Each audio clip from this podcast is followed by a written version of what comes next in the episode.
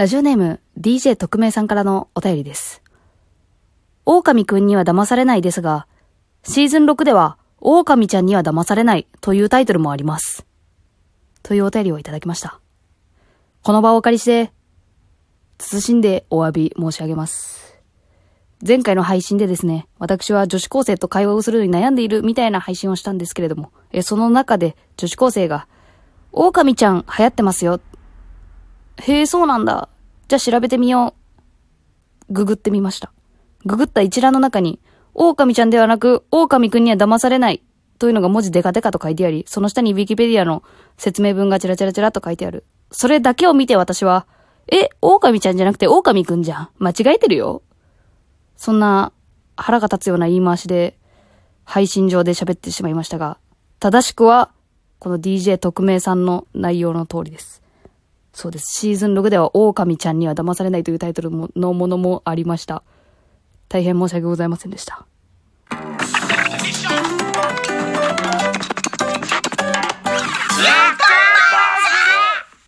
さあ、今回もやってまいりました。情緒がおかしい、ゆとりフリーターでございます。さっき反省したばっかりなんでね、ちょっといきなりテンション上げるっていうのは、普通の人間じゃやっぱなかなかできないですよね。ですので、ちょっとまあ、あの、応援メッセージの方読ませていただきたいなと思います。ラジオネームガタヤンさんからの応援メッセージです。一部抜粋させていただきます。すいません。ラジコの音声広告3回再生しましたよ。ほんといい声されてますね。声のストックまだあるんですか？いろいろ聞いてみたくなりました。これからも応援しております。あと、また企画ものお願いします。というお便りいただきました。ありがとうございます。声のストック、ないよそんなもの全然ないないないないないない。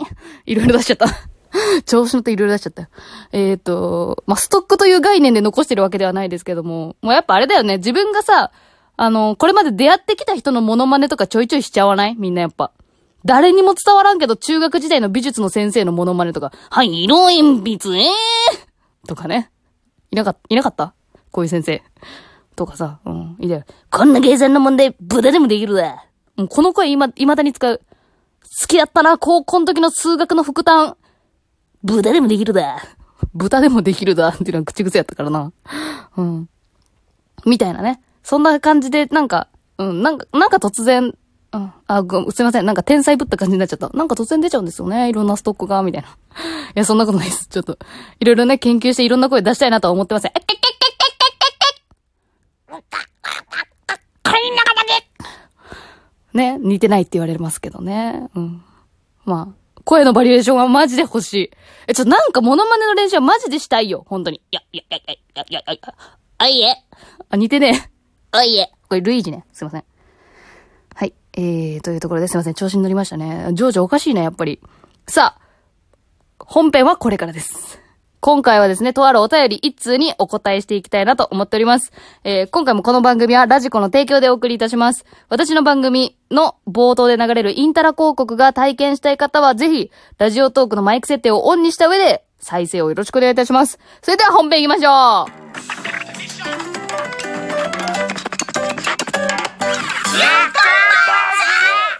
ラジオネーム、走るペンギンからのふつおたです。ゆとばずさん、こんばんはお久しぶりですお久しぶりですいや、はしペンちゃんはね、3通目だね。あの、アメリカで留学しててっていう声よ。そうよ。で、今回のこのコロナの件で強制帰国させられたっつってね、ツイッターで読んだけど、これ一方的に監視してるからね。そう。らしいよ。なんか大変だったね。お帰り日本にお帰りね、体ぶちなのが一番やん、ほんま。えー、で、お便り読みますね。えー、毎日毎日家に居続けないといいけなくて暇ですね。こんなに暇なの幼稚園ぶりです。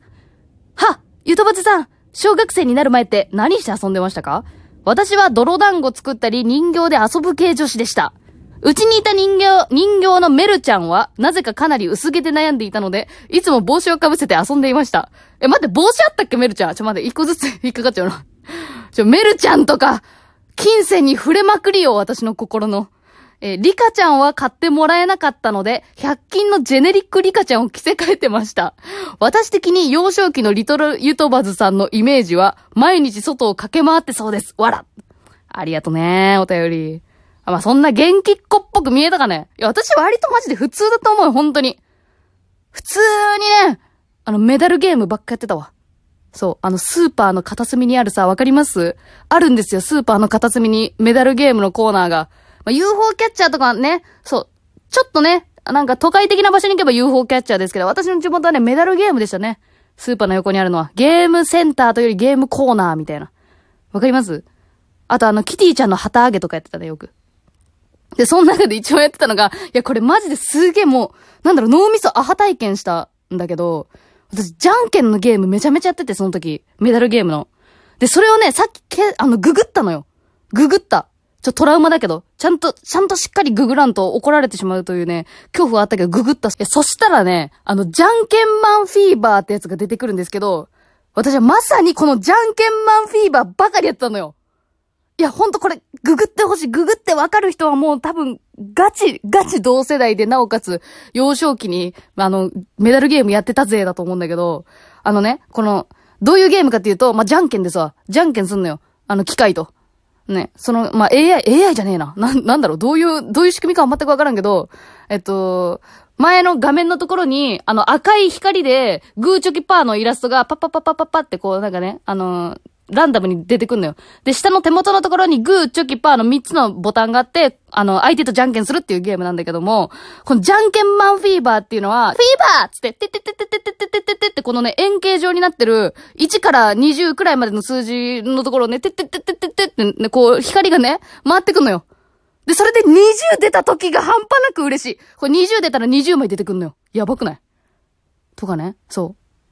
そういう、そういうゲームです。もう負けたら負けですぐ終わるんだけどね。いや、これマジで、あの、いや、マジめっちゃ懐かしくなって、あの、動画とかも出てんのよ。なんか、なんていうの、個人的にゲームコーナー行った人が YouTube で動画残してるやつがあってさ、これ見たら、マジで脳みそがやばい。めっちゃか、活性化させられた。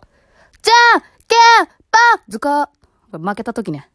負けた時、ズカーって言うのよ。このズコーがマジでめっちゃ腹立ってね、もう手に汗握る思いでね、やってましたよ。このゲーム。